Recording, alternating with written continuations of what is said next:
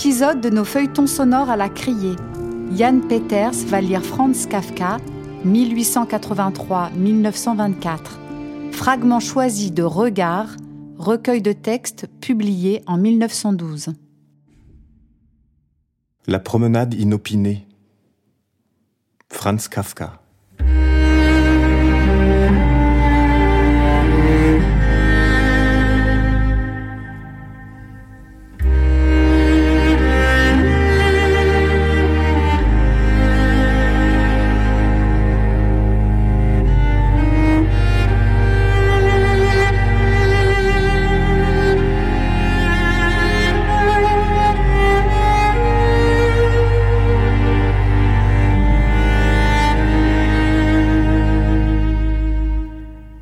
Soir, on paraît avoir définitivement résolu de rester chez soi,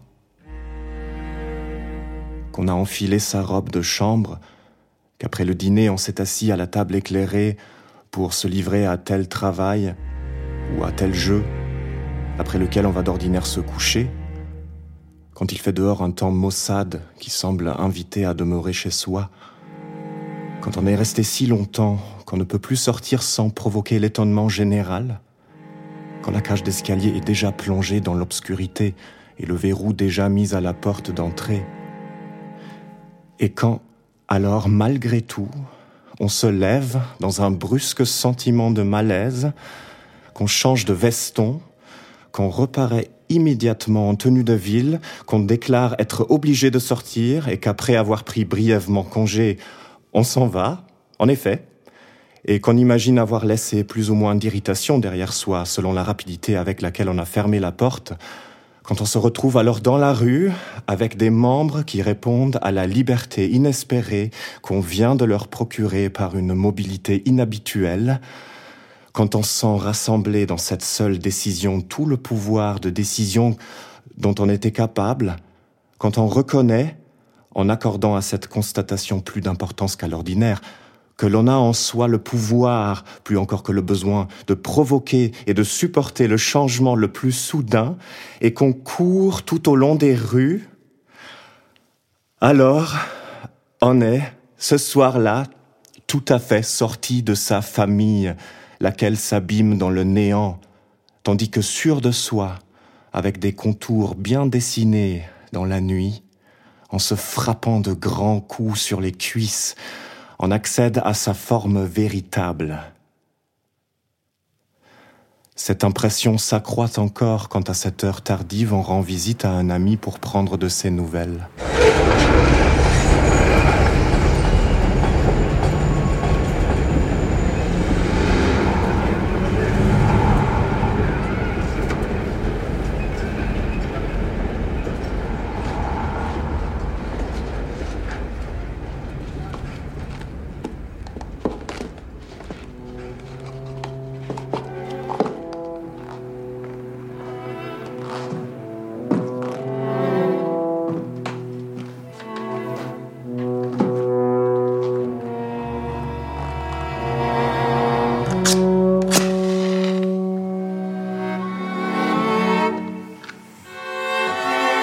En rentrant chez soi.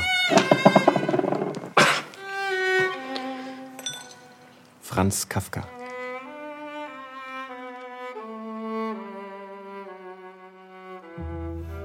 Quel pouvoir de conviction n'y a-t-il pas dans l'air après l'orage? Mes mérites m'apparaissent et s'imposent à moi. Il est vrai que je ne cherche pas à leur résister. Je marche d'un pas ferme et mon rythme est le rythme de tout ce côté de la rue, le rythme de la rue entière, le rythme de tout le quartier. Je suis à juste titre responsable de tous les coups frappés aux portes ou sur les tables, de tous les toasts que l'on porte, de tous les couples d'amoureux réunis dans les lits, sous les échafaudages des maisons en construction, pressés au bord des murs, dans les ruelles sombres, sur les canapés des bordels. Je pèse mon passé et suppute mon avenir. Je les trouve excellents tous les deux. Sans pouvoir donner la préférence à l'un ou à l'autre, je ne peux incriminer que l'injustice de la Providence qui m'a favorisé de la sorte.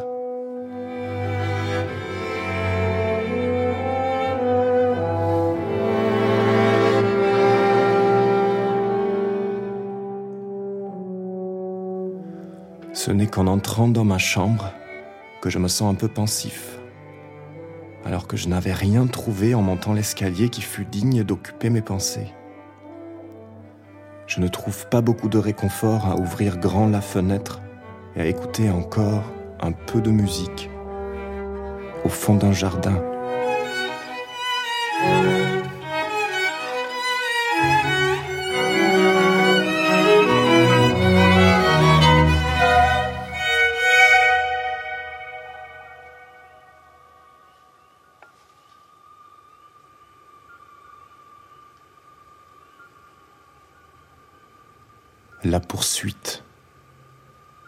Franz Kafka.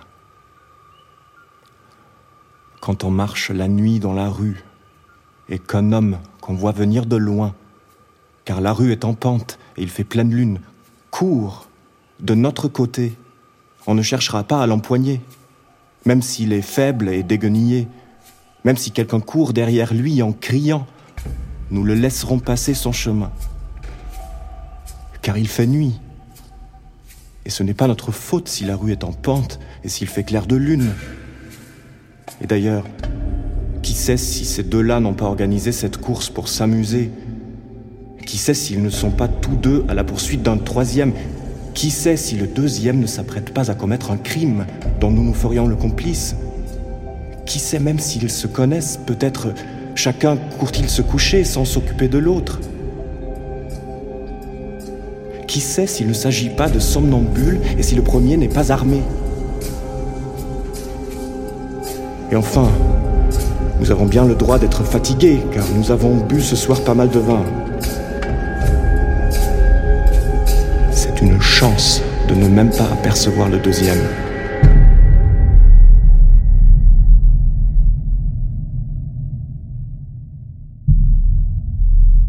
Résolution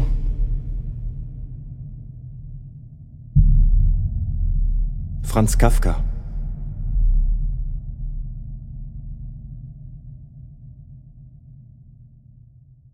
Il ne doit pas être bien difficile de s'arracher à un état de marasme, même s'il faut y appliquer toute son énergie.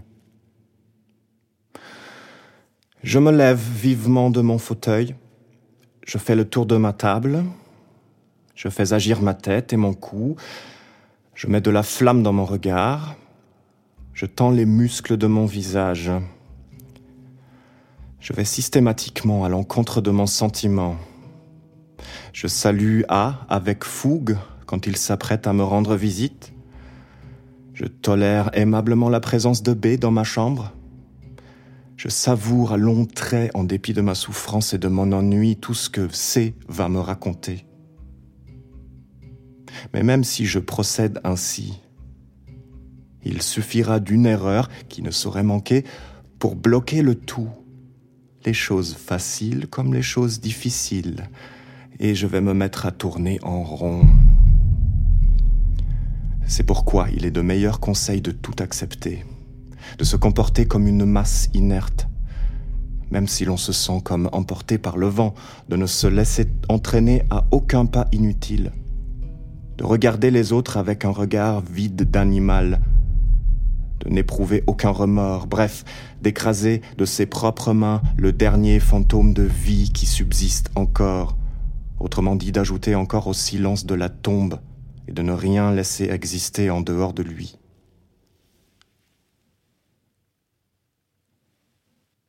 Un geste caractéristique des états de ce genre consiste à se passer le petit doigt sur les sourcils.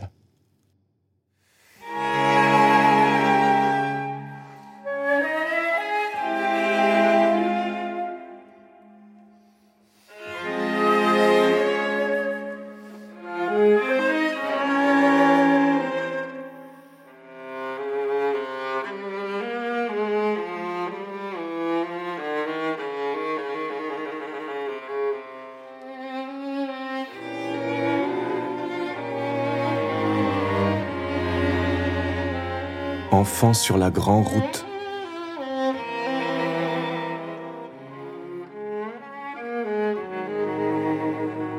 Franz Kafka.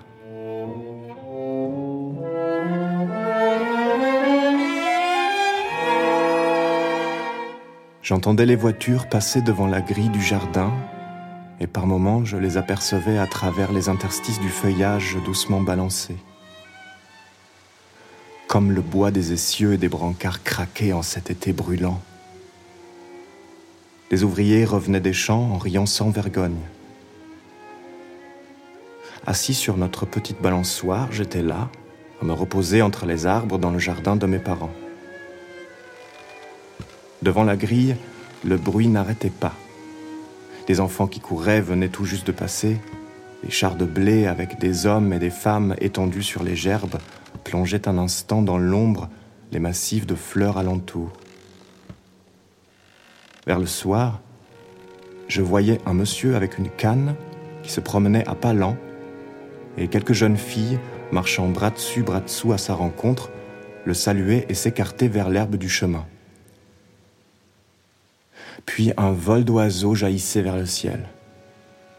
Je les suivais du regard, je les voyais monter comme d'un seul trait, jusqu'à ce que j'eusse l'impression qu'ils avaient cessé de monter et que c'était moi qui tombais. Alors je défaillais un peu, et en me tenant aux cordes, je me balançais légèrement. Bientôt quand l'air se mettait à fraîchir, et qu'au lieu du vol des oiseaux apparaissaient de tremblantes étoiles, je me balançais un peu plus fort.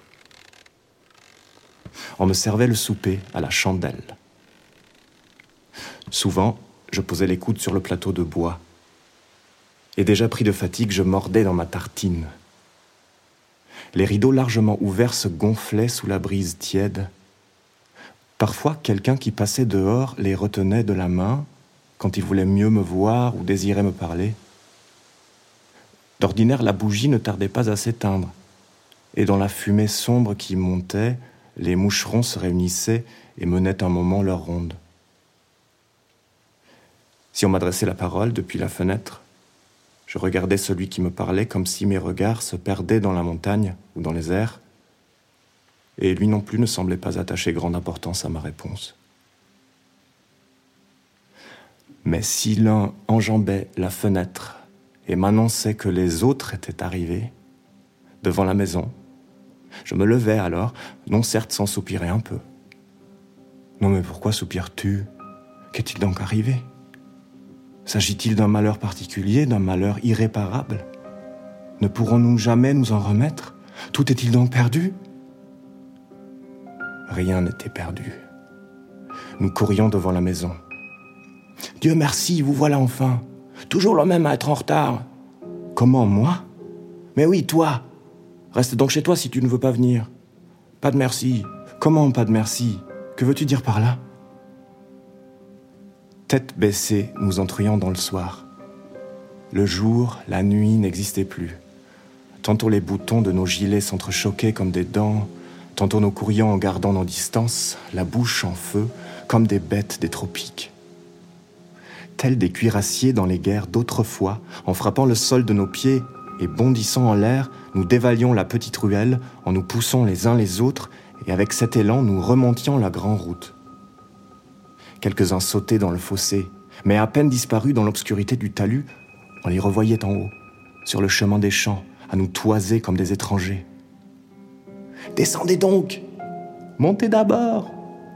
Pour que vous nous jetiez par terre, pas si bête. Si lâche, voulez-vous dire. Venez un peu. Quoi donc, vous? Vous voulez nous faire tomber? Pour qui nous prenez-vous? Nous partions à l'assaut.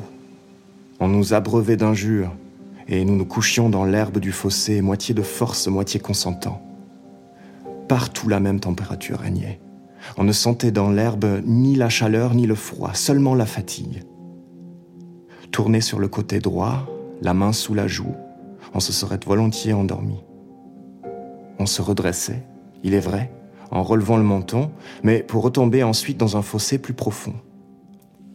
Puis on voulait encore le bras tendu en oblique, les jambes à demi ployées, marcher contre le vent, et l'on retombait vite dans un fossé plus profond encore. Et cela n'avait pas de cesse.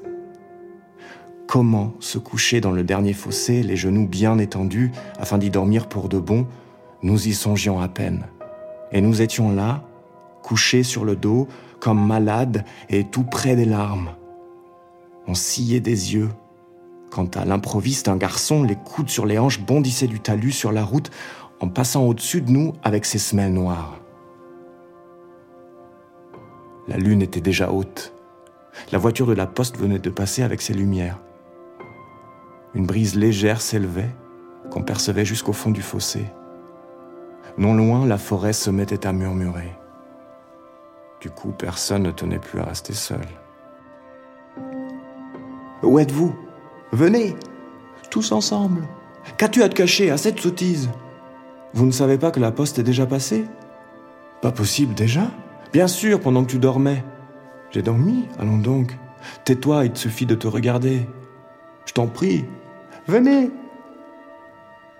Nous courions serrés plus que tout à l'heure, les uns contre les autres. Certains se donnaient la main. On ne pouvait assez rejeter la tête en arrière, tant la pente était forte.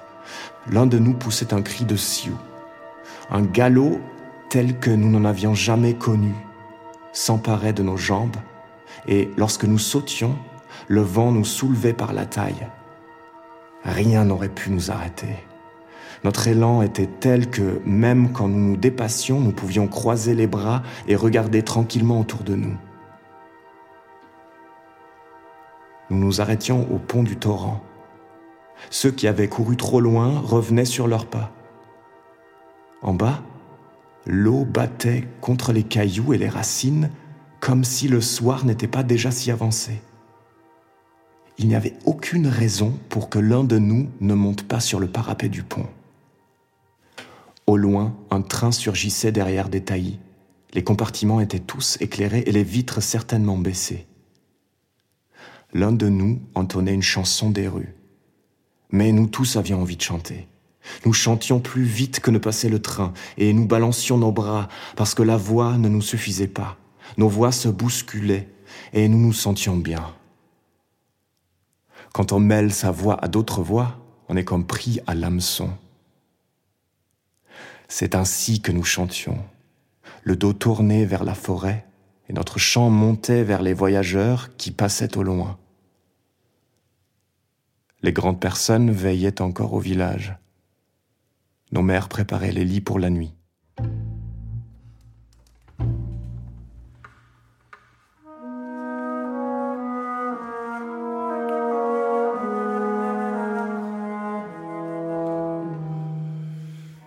Le passager du tramway.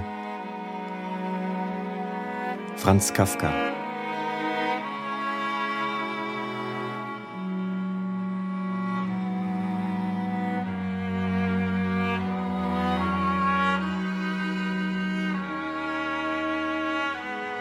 Je suis debout sur la plateforme du tramway et je suis dans une complète incertitude en ce qui concerne ma position dans ce monde, dans cette ville envers ma famille. Je serais incapable de dire, même de la façon la plus vague, quel droit je pourrais revendiquer à quelque propos que ce soit. Je ne puis aucunement justifier de me trouver ici, sur cette plateforme, la main passée dans cette poignée, entraînée par ce tramway, ou que d'autres gens descendent de voitures et s'attardent devant des étalages. Personne, il est vrai, n'exige rien de tel de moi, mais peu importe. La voiture s'approche d'une station. Une jeune fille s'avance vers le marchepied, prête à descendre. Je la vois aussi nettement que si je l'avais touchée du doigt. Elle est vêtue de noir. Les plis de sa jupe sont presque immobiles. Son corsage est ajusté avec une collerette de dentelle blanche à petites mailles. La main gauche est à plat contre la paroi de la voiture. De la main droite, elle appuie son parapluie sur la deuxième marche. Son visage est hâlé, son nez légèrement pincé est large et rond du bout. Elle a une abondante chevelure brune, un peu ébouriffée sur la tempe droite. Elle a l'oreille petite et bien plaquée, mais comme je suis tout près, j'aperçois de derrière tout le pavillon de l'oreille droite, ainsi que l'ombre qu'il porte près de sa racine. Je me suis demandé ce jour-là, d'où vient qu'elle ne s'étonne pas d'être comme elle est, qu'elle garde la bouche close et ne dise rien de tout cela?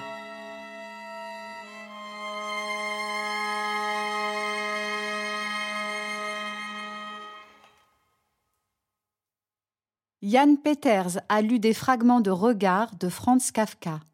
Enregistrement le 11 mars 2021 au studio son de la Criée, Théâtre national de Marseille.